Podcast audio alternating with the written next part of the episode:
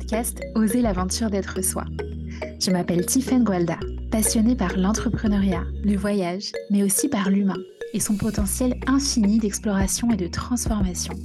J'ai commencé jeune ma quête de sens et mon engagement dans des projets à impact positif m'a amené dès mon adolescence à parcourir le monde.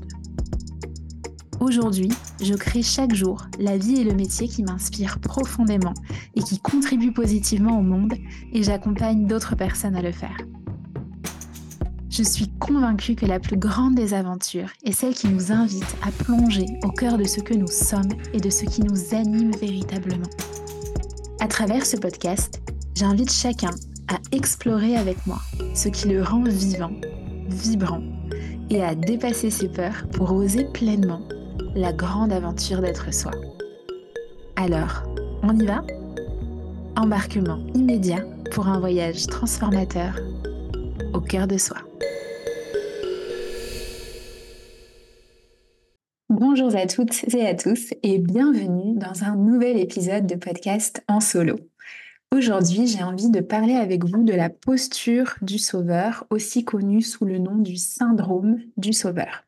C'est une posture, c'est un syndrome, c'est un masque, c'est une extension dans laquelle je me suis souvent retrouvée moi-même. C'est pour ça que j'ai envie de vous en parler aujourd'hui, notamment avec la posture ou l'extension de people pleaser dont je parle dans l'épisode 15. Et d'ailleurs, ça n'est pas étonnant parce que ces deux masques, ces deux extensions ont une racine commune qui est celle de vouloir être une bonne personne, qui est celle de vouloir être aimé. On va en parler à travers l'épisode. Donc j'ai envie de vous parler de ce thème d'une part parce qu'il me concerne moi en premier lieu et aussi parce que j'accompagne des personnes qui sont en reconversion professionnelle et en création d'activités.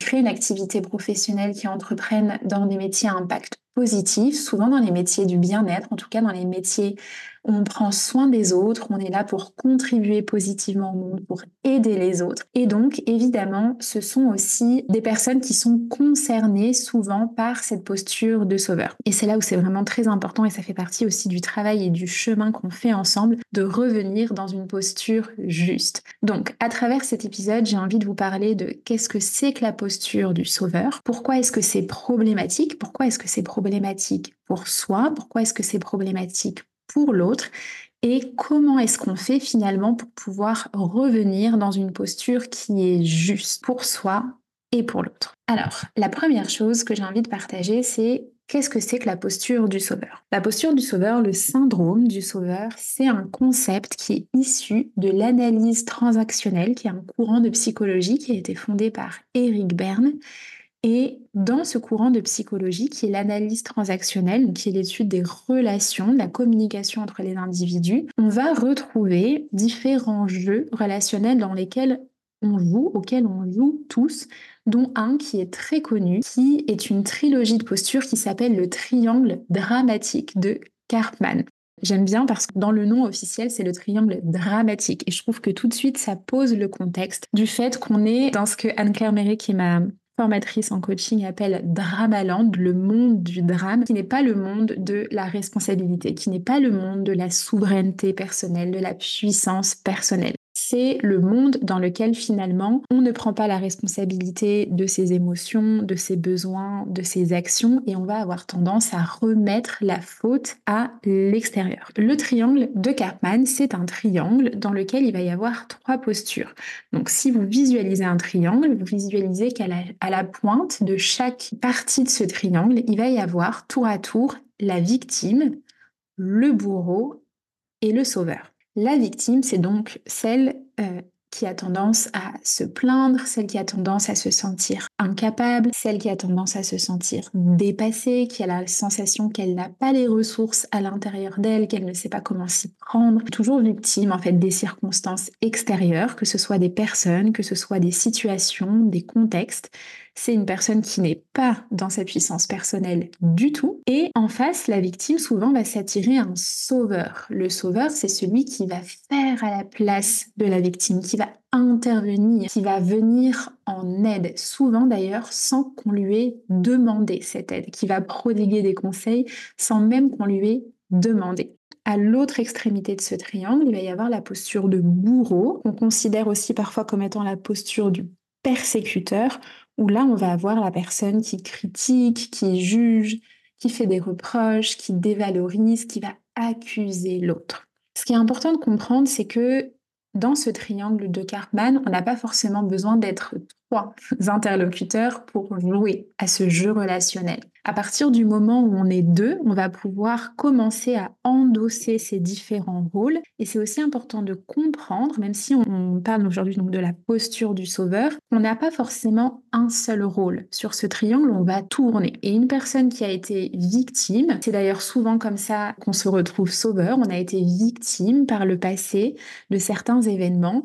Et donc, soit on va se retrouver bourreau, et d'ailleurs c'est ce qu'on observe souvent dans la société, que les personnes qui ont tendance à être des criminels ont été elles-mêmes abusées par le passé. Et donc, soit on a été victime et on va devenir bourreau, soit à l'inverse, on a été victime et on va devenir sauveur. On va se faire une mission du fait de sauver le monde entier, la planète, pour que les personnes ne vivent pas ce que nous avons nous-mêmes vécu. Je ne sais pas si à ce stade, ça parle à certains, certaines d'entre vous, si vous vous reconnaissez un peu dans ce, dans ce schéma.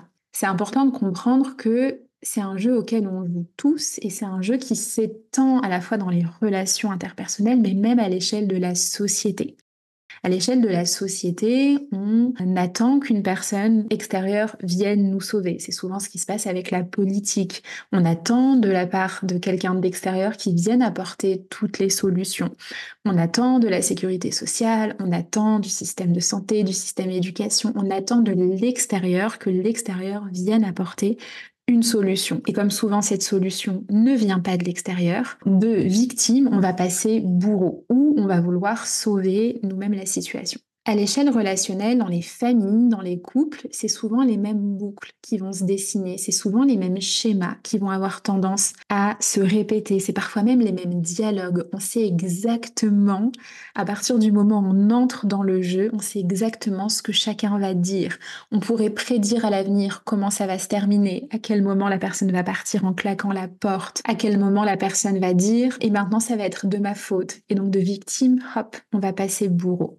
Voilà, pour vous donner quelques exemples, c'est un jeu auquel on joue tous. Si on revient dans ce que c'est que le sauveur, la posture de sauveur, c'est une personne, en général le sauveur, qui a un besoin viscéral d'aider les autres. C'est une personne dont la mission qui se sent investie d'une mission, qui se sent épanouie quand elle est là, quand elle est présente pour les autres, quand elle aide les autres à trouver des solutions parfois même quand on ne les lui a pas demandé, qui va donner des conseils, qui va avoir même parfois tendance à se sacrifier, à se faire passer en dernier, à faire passer ses propres besoins en dernier ou à prendre la charge émotionnelle des autres, voire à prendre la charge de travail des autres, parfois dans le milieu professionnel. Et ce qui est important de comprendre, c'est que la personne qui fait ça, donc évidemment souvent elle n'en a pas conscience, mais elle se persuade à l'intérieur d'elle qu'elle est une bonne personne, qu'elle est une bonne professionnelle, parce qu'elle a cette conscience,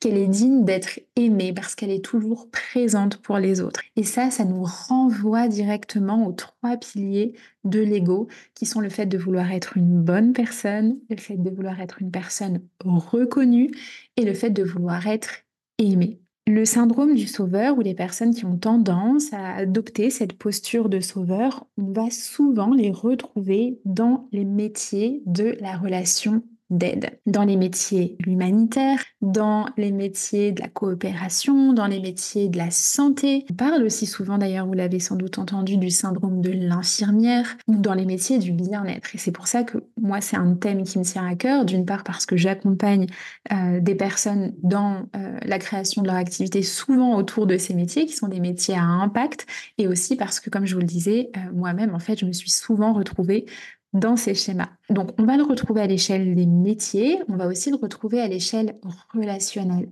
Ça va être par exemple des personnes qui vont avoir tendance à se mettre en couple avec justement des compagnons, des compagnes qui ont eu un passé difficile, qui ont des problématiques parfois d'addiction, ou qui viennent de vivre une épreuve qui est douloureuse. Et donc nous, on va se mettre en, couple, on va démarrer une relation avec une personne dans cette relation d'aide. On va vouloir tout faire pour l'aider à solutionner sa problématique. Et d'ailleurs, souvent, une fois que la personne va mieux, c'est le moment où on va avoir tendance à se séparer parce que ça y est, on a rempli notre mission de sauveur, de sauveuse, et on va se mettre en quête d'une nouvelle victime.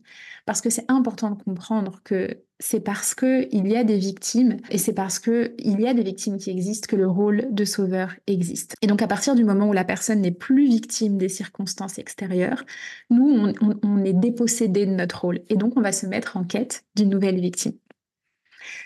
Alors, pourquoi est-ce que c'est problématique? Dans un premier temps, c'est problématique pour l'autre. C'est problématique pour l'autre parce que à vouloir l'aider, à tout prix, à vouloir l'aider absolument, à lui apporter même parfois les solutions, euh, l'aide, les contacts, etc. sur un plateau d'argent, on le coupe de sa propre initiation on le coupe de la possibilité de trouver soi-même les ressources, de la possibilité d'aller chercher à l'intérieur de soi de nouvelles ressources, de se prouver qu'on est capable de faire les choses et donc de renforcer aussi d'une certaine manière notre confiance en nous. C'est vraiment très important de comprendre que on ne peut pas sauver les autres. C'est à la personne elle-même de se sauver c'est à la personne elle-même de décider d'aller mieux. On ne peut pas aider quelqu'un qui n'a pas envie d'être aidé. C'est à la personne de faire une partie du chemin. C'est à la personne de demander de l'aide. Et une fois qu'elle a exprimé sa volonté d'aller mieux, de trouver des solutions, d'avoir des pistes, à ce moment-là, on va pouvoir l'accompagner. Mais on ne peut pas faire les choses à sa place. C'est un peu comme en coaching, on peut très bien guider la personne, on peut lui montrer un chemin, mais on n'a pas la possibilité de marcher à sa place. Il y a cette citation que j'aime bien, dont je ne sais pas qui est l'auteur, qui dit que le changement est une porte qui s'ouvre de l'intérieur. Ça doit venir de la personne elle-même. C'est aussi problématique parce que en faisant ça, on prive la personne quelque part de devenir le héros ou l'héroïne de sa propre histoire, de sa propre trajectoire de vie. C'est un peu comme si on lui volait la vedette. C'est nous qui sommes le sauveur. Non, c'est pas comme ça que ça fonctionne. Vous voyez bien d'ailleurs dans tous les narratifs, dans tous les, les scénarios qui existent, on a un héros dont on va suivre les aventures depuis le démarrage, et puis sur son chemin et à travers les épreuves que ce personnage rencontre, il va rencontrer certains certains guides, certains messagers, certains, certaines personnes, certains compagnons d'aventure qui vont l'aider à accomplir sa quête, mais qui vont pas l'accomplir à sa place, parce que sinon, on vole ce, ce côté héroïque et c'est aussi dans le fait de se, de se prouver en fait ce dont on est capable qu'on va déployer de nouvelles ressources à l'intérieur de nous. Donc ça, c'est quelque chose qui est très important. Quand on est dans cette posture de sauveur, on ne met pas la personne dans sa puissance personnelle. Quelque part, on est en train de la couper de la possibilité de se sentir puissante. Et on risque aussi, et c'est peut-être le dernier point que j'ai envie d'évoquer, on risque de créer une situation de dépendance où finalement l'autre va finir par croire qu'il a besoin de nous pour s'en sortir, qu'il a besoin de l'extérieur euh, pour pouvoir euh, s'accomplir, qu'il n'est pas capable, qu'il n'est pas en capacité de s'accomplir tout seul. On va par exemple pouvoir retrouver ça dans une mère avec son enfant, une mère qui aurait tendance à couver peut-être un peu trop son enfant et à lui dire que le monde est dangereux ou qu'il n'est pas capable de réaliser tel projet, de réaliser tel voyage tout seul parce qu'il n'en a pas les ressources. Et donc, ce qui va se passer, c'est qu'on va, se créer en fait comme une relation de codépendance. On pense que sans l'autre, on n'a pas les ressources, qu'on a besoin de la présence de l'autre pour y arriver. On n'est pas dans une dynamique d'autonomiser finalement la personne. On peut parfois retrouver ça aussi dans certaines relations entre des thérapeutes ou des coachs avec leurs patients, avec leurs clients, ou parfois même dans certains euh, éléments de marketing qui sont assez peu éthiques, où on va mettre l'autre sous pression en lui disant qu'il ne pourra pas s'en sortir s'il n'achète pas notre programme, notre méthode, notre euh, accompagnement, etc. Et finalement, quand on fait ça, on n'est pas en train de mettre l'autre dans sa puissance personnelle. On est en train de faire rejoindre l'autre nos offres depuis un espace de besoin, depuis un espace de manque, depuis un espace où la personne croit qu'elle n'est pas assez sans cette nouvelle ressource plutôt que de la mettre dans sa puissance personnelle et de la faire rejoindre aux offres depuis un espace de désir, depuis un espace de complétude, depuis un espace de je me sens en sécurité, je me sens pleine de ressources là où j'en suis et j'ai le désir d'agrandir mon champ des possibles. J'ai le désir d'agrandir les ressources qui sont présentes à l'intérieur de moi. Ça n'est pas du tout la même posture. Et ça, c'est très important de le comprendre. Donc, c'est problématique pour l'autre, mais évidemment, en miroir, ça va être problématique aussi pour soi. C'est problématique aussi pour soi parce que le fait d'être dans cette posture du sauveur, bien souvent, ça va nous empêcher de faire le travail sur soi et d'aller se sauver soi. Parce que en réalité, la seule personne qu'on est en capacité de sauver, c'est soi ça va nous empêcher, et c'est bien sûr un bénéfice hein, caché, c'est pour ça aussi qu'on adopte cette posture, c'est que du coup, on n'a pas besoin d'aller regarder dans nos propres blessures, dans nos propres schémas, dans nos propres traumas pour les guérir et pour les dépasser. Parce que en réalité, bien souvent, quand on est dans cette posture de sauveur, c'est que dans l'enfance, on n'a pas pu sauver une personne qu'on aimait. On n'a pas pu sauver un parent, par exemple, d'une dépression, d'une addiction, d'une maladie, ou un proche, quelqu'un de notre famille, ça peut être aussi le fait d'avoir eu des responsabilités trop tôt ou d'avoir été victime éventuellement aussi d'un accident de vie dans l'enfance. Mais plutôt que de prendre la responsabilité dans le présent de ce qu'on a vécu, de prendre la responsabilité de l'empreinte énergétique, émotionnelle que ça a laissé sur nous, parce que le trauma, qu'est-ce que c'est? C'est pas l'événement en tant que tel, c'est l'empreinte émotionnelle que ça laisse à l'intérieur de nous, plutôt que de prendre la responsabilité de venir guérir nos propres blessures, on va mettre toute notre attention sur le fait d'aller sauver les autres. C'est aussi problématique parce que lorsqu'on est dans la posture du sauveur, souvent on croit qu'on a besoin de sauver l'autre pour pouvoir être aimé, pour pouvoir être validé, pour pouvoir être reconnu. C'est un peu comme si c'était notre façon de créer du lien avec l'autre. C'est d'être la personne ressource, la personne qui apporte des solutions, la personne qui tient l'équilibre familial, etc. Et donc finalement, on va se retrouver dans une posture où on est aimé, où on est apprécié pour ce que l'on fait et non pour ce que l'on est. Et ça, c'est problématique parce que ça veut dire qu'on ne va pas venir déployer à l'intérieur de nous notre estime de nous, le besoin, travailler sur notre besoin de validation extérieure, travailler sur notre besoin de reconnaissance et venir développer ce sentiment d'estime de soi, d'amour de soi et de confiance en soi. Enfin, c'est problématique pour soi parce que souvent, quand on est dans cette posture du sauveur, on va avoir tendance à vouloir se rendre indispensable. On se rend indispensable dans notre famille, on se rend indispensable, pourquoi pas dans notre association, parfois dans notre entreprise, dans notre et on va finir par créer finalement une sorte de dépendance qui va nous épuiser. C'est les personnes qui vont dire qu'elles ne peuvent pas quitter leur travail parce que sans elles, ça ne tourne pas, parce que les autres n'ont pas les compétences pour prendre en charge les dossiers.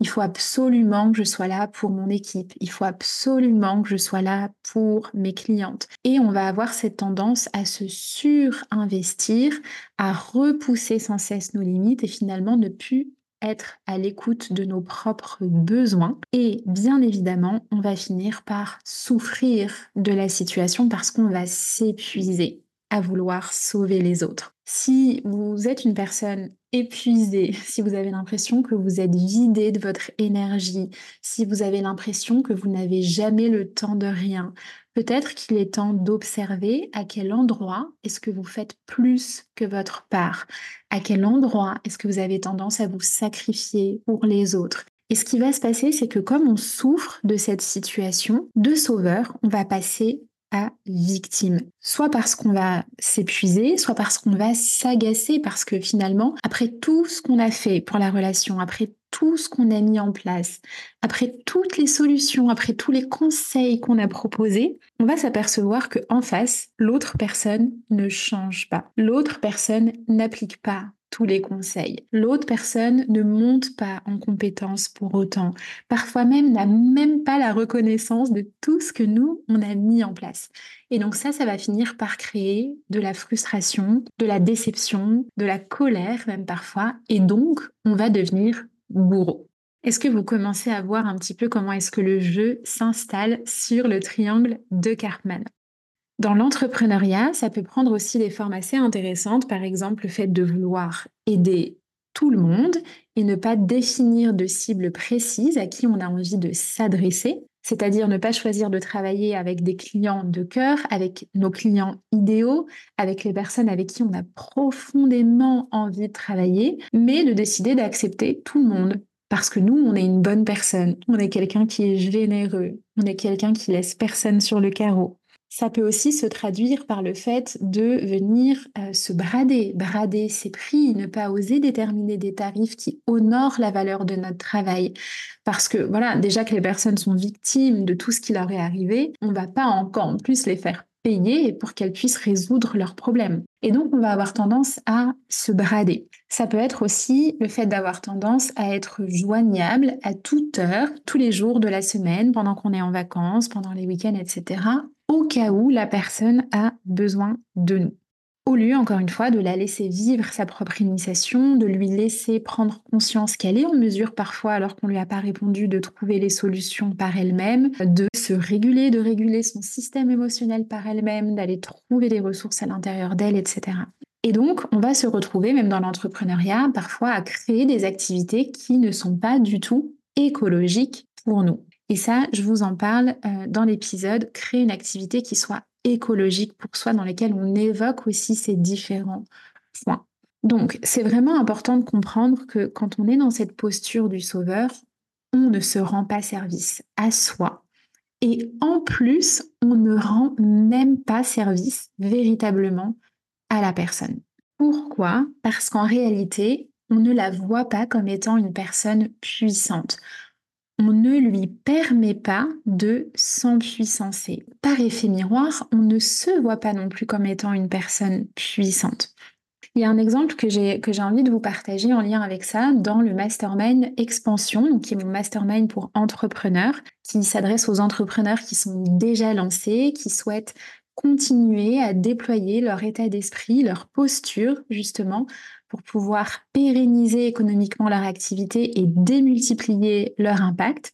C'est un accompagnement en collectif. Actuellement, on est en train de, je suis en train de conduire et d'animer la troisième promotion du Mastermind Expansion. Et je me souviens dans la deuxième édition d'une jeune femme qui faisait partie du Mastermind et qui, à un moment donné, s'est retrouvée en difficulté financière pour payer les mensualités du mastermind. Parce qu'elle a eu une dépense qui était de son côté euh, imprévue et ça l'a mise en difficulté. Et donc, elle, elle m'a prise en aparté, elle m'en a parlé. Et en écoutant ces messages, le premier élan qui est venu à l'intérieur de moi, et je l'ai vraiment senti dans mon ventre, cette espèce de tension, cette espèce d'appel du sauveur, où il y a une part de moi qui s'est dit, oh là là, qu'est-ce que je vais faire? Eh ben, je vais lui proposer une réduction. Ou bien, euh, tant pis, j'ai absolument à cœur qu'elle puisse terminer le programme, je vais lui offrir la fin du programme, la fin des mensualités. Ça, c'était vraiment la réaction, le premier réflexe à l'intérieur de moi, un peu comme si c'était mon instinct de sauveuse. Et puis, j'ai pris un temps pour accueillir ça. J'en ai discuté aussi avec Erwan, mon compagnon.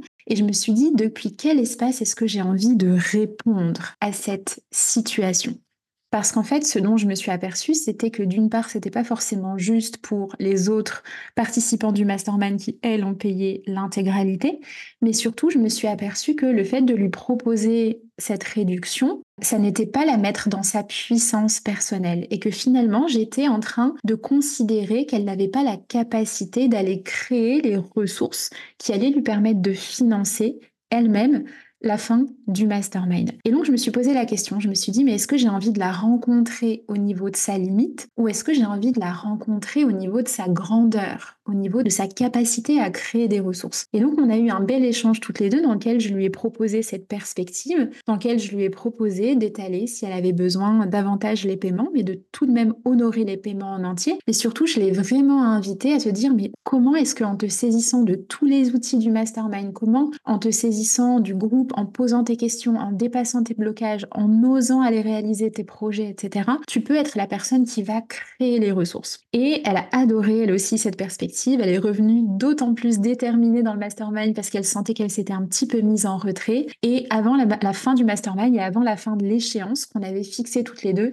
elle avait remboursé l'intégralité des mensualités. Et surtout, elle est repartie de ce mastermind avec vraiment la conviction à l'intérieur d'elle qu'elle était capable de créer les ressources et qu'elle était vraiment venue débloquer quelque chose à l'intérieur d'elle de l'ordre du sentiment de sécurité intérieure, de sécurité intérieure aussi en lien avec la question de l'argent. Et je trouve que c'est vraiment intéressant parce que c'est vraiment comment est-ce qu'on peut mettre l'autre en face de nous dans sa puissance personnelle. Et ça a été vraiment aussi une grande leçon, un grand apprentissage pour moi et je la remercie beaucoup pour nous avoir fait traverser euh, cette situation-là, toutes les deux. Et depuis, c'est une question que j'aime beaucoup me poser, que ce soit vis-à-vis d'une cliente, que ce soit vis-à-vis d'une personne de ma famille, que ce soit vis-à-vis d'une amie, d'une personne avec qui je collabore, etc. Je me pose la question et je vous la pose aussi.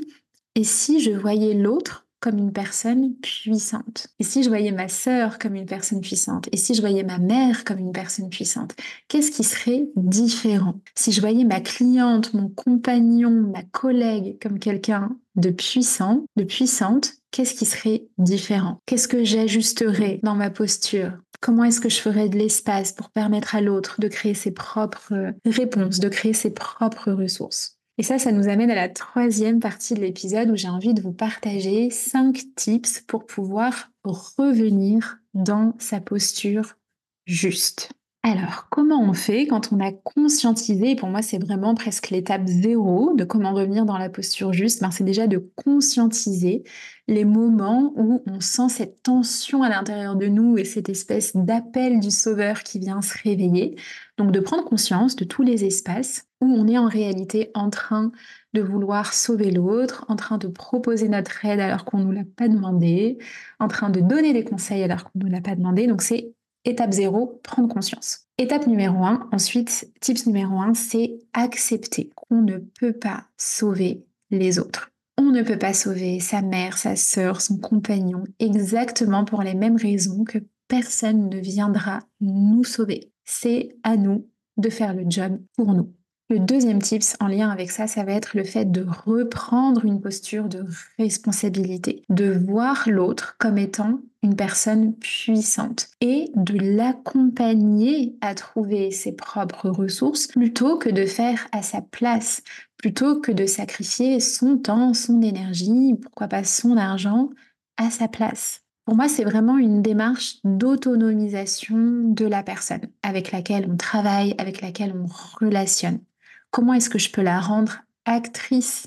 Comment est-ce que je peux la rendre héroïne de sa propre trajectoire de vie? Et c'est aussi un peu ce que je vous partageais tout à l'heure, cette idée qu'une posture ne peut exister qu'en face et qu'en réaction à une autre posture. Il n'y a pas de victime s'il n'y a pas de bourreau. Il n'y a pas de sauveur s'il n'y a pas de victime. Donc si moi j'arrête de voir l'autre comme étant victime, automatiquement je sors de ce triangle de Karpman et je nous remets tous les deux dans une posture de puissance personnelle, dans une posture de responsabilité. Ça nous amène au troisième point qui est que si je reprends ma responsabilité dans cette relation, dans cette situation, qu'est-ce qu'elle vient dire de moi? Comment est-ce que je peux faire le travail sur moi, sur mes propres blessures, sur mes propres insécurités, sur mes propres traumas? Comment est-ce que je travaille sur mon sentiment d'être responsable du bonheur des autres? Parce que je ne suis pas responsable du bonheur des gens que j'aime. Et si je me sens responsable du bonheur des gens que j'aime, alors c'est que j'ai quelque chose à venir travailler à cet endroit-là. Donc comment est-ce que je peux faire le travail sur moi, pour moi? Et c'est en réalité parce que je vais faire ce travail pour moi que je vais être en mesure de tenir l'espace pour l'autre et d'accompagner l'autre sans faire à sa place. Donc posez-vous ces questions-là et à chaque fois que vous voyez l'autre victime, c'est que en miroir, il vient vous renvoyer quelque chose. Venez regarder à l'intérieur de vous et faites le travail pour vous. Le quatrième type, c'est d'arrêter de donner des conseils à ceux qui ne nous l'ont pas demandé. Et je me parle à moi-même en disant ça parce que ça m'arrive encore parfois de me prendre en flagrant délit avec certaines amies au téléphone, d'essayer de leur partager des conseils ou des ressources qu'elles ne m'ont pas demandé. Et ce qu'on peut faire à cet endroit-là, c'est simplement d'offrir un espace de présence, d'offrir un espace d'écoute active dans lequel l'autre personne va pouvoir se déposer et dans lequel on va pouvoir l'écouter pour comprendre et non pour répondre ou apporter des solutions. Et souvent, on a tendance à sous-estimer le pouvoir, la puissance d'offrir simplement en fait notre présence et notre écoute inconditionnelle l'autre. Parce que parfois, l'autre, simplement, en fait, en, ayant cet espace pour se déposer, en se sentant écouté, soutenu, vu, entendu, en ne se sentant pas jugé, en n'entendant pas le fait qu'on lui renvoie, mais tu te rends compte c'est facile parce qu'il y a telle ou telle solution qui existe et pourquoi est-ce que tu ne les mets pas en place, etc.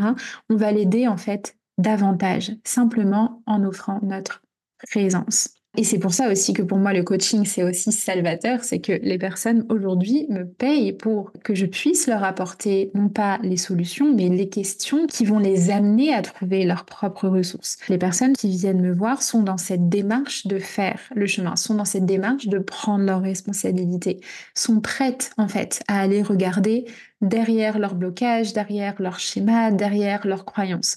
Donc c'est vraiment cette idée en fait, comme en coaching, de consentement pour que la personne puisse aller de l'avant, pour que les conseils qu'on donne soient pertinents, soient efficaces, puissent être reçus, on a besoin du consentement de la personne. Et donc, ça peut être simplement lui poser la question, est-ce que tu as besoin d'aide?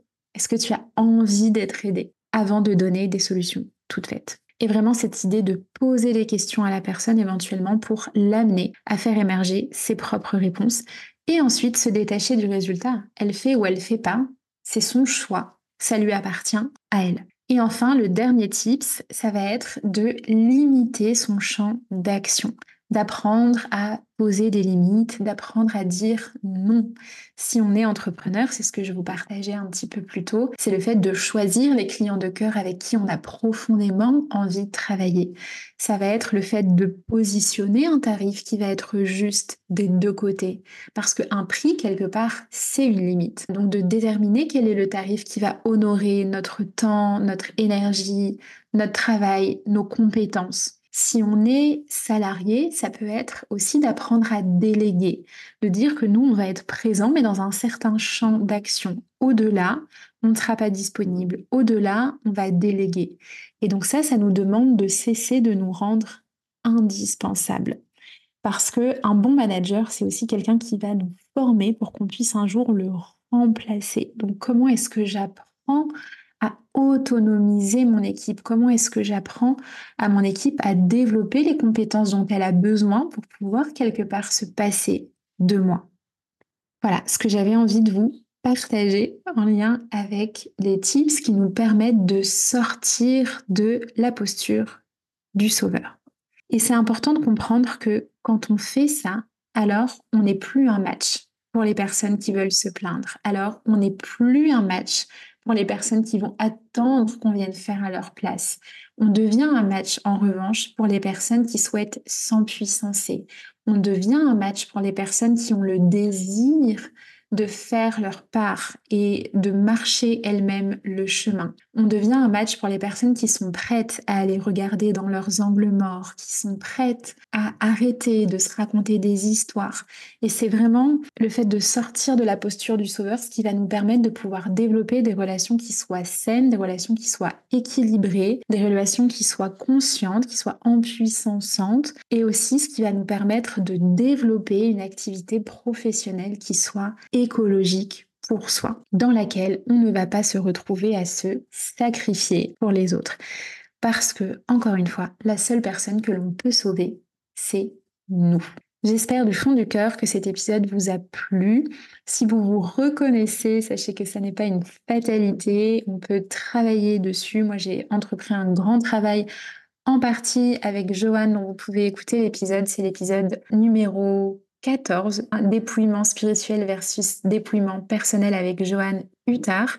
Si vous avez aussi envie de creuser ce thème, vous pouvez écouter l'épisode 15 qui s'appelle People Pleasing, cesser d'être gentil pour être vrai, parce que le people pleaser et le sauveur ont des racines communes. Et donc potentiellement si vous vous retrouvez dans l'une de ces postures, il y a fort à parier que vous êtes aussi concerné par l'autre Et surtout, rappelez-vous qu'on est responsable de notre vie, de nos choix, de nos émotions, de nos besoins. Et que c'est vraiment en adoptant cette posture de responsabilité qu'on permet aux autres de devenir plus puissants, qu'on les remet dans leur puissance personnelle et qu'on se remet, nous aussi, dans notre puissance personnelle. Je vous souhaite une très belle fin de journée, soirée, où que vous soyez dans le monde et je vous dis à très bientôt pour un nouvel épisode.